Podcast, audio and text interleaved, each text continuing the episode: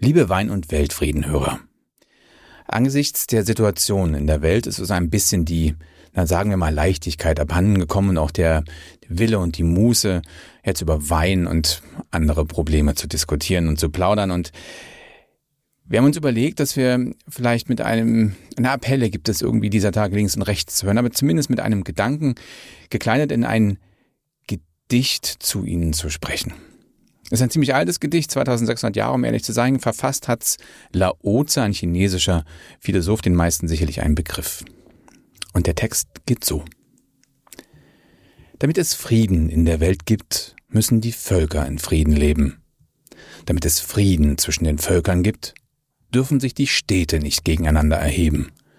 Damit es Frieden in den Städten gibt, müssen sich die Nachbarn verstehen. Und damit es Frieden zwischen den Nachbarn gibt, muss im eigenen Haus Frieden herrschen. Und damit dann im Haus Frieden herrscht, muss man ihn im eigenen Herzen finden.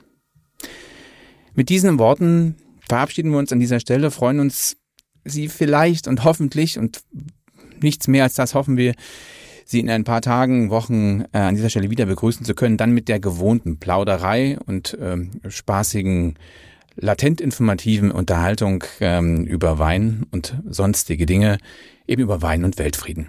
Wir sagen Tschüss und bis bald.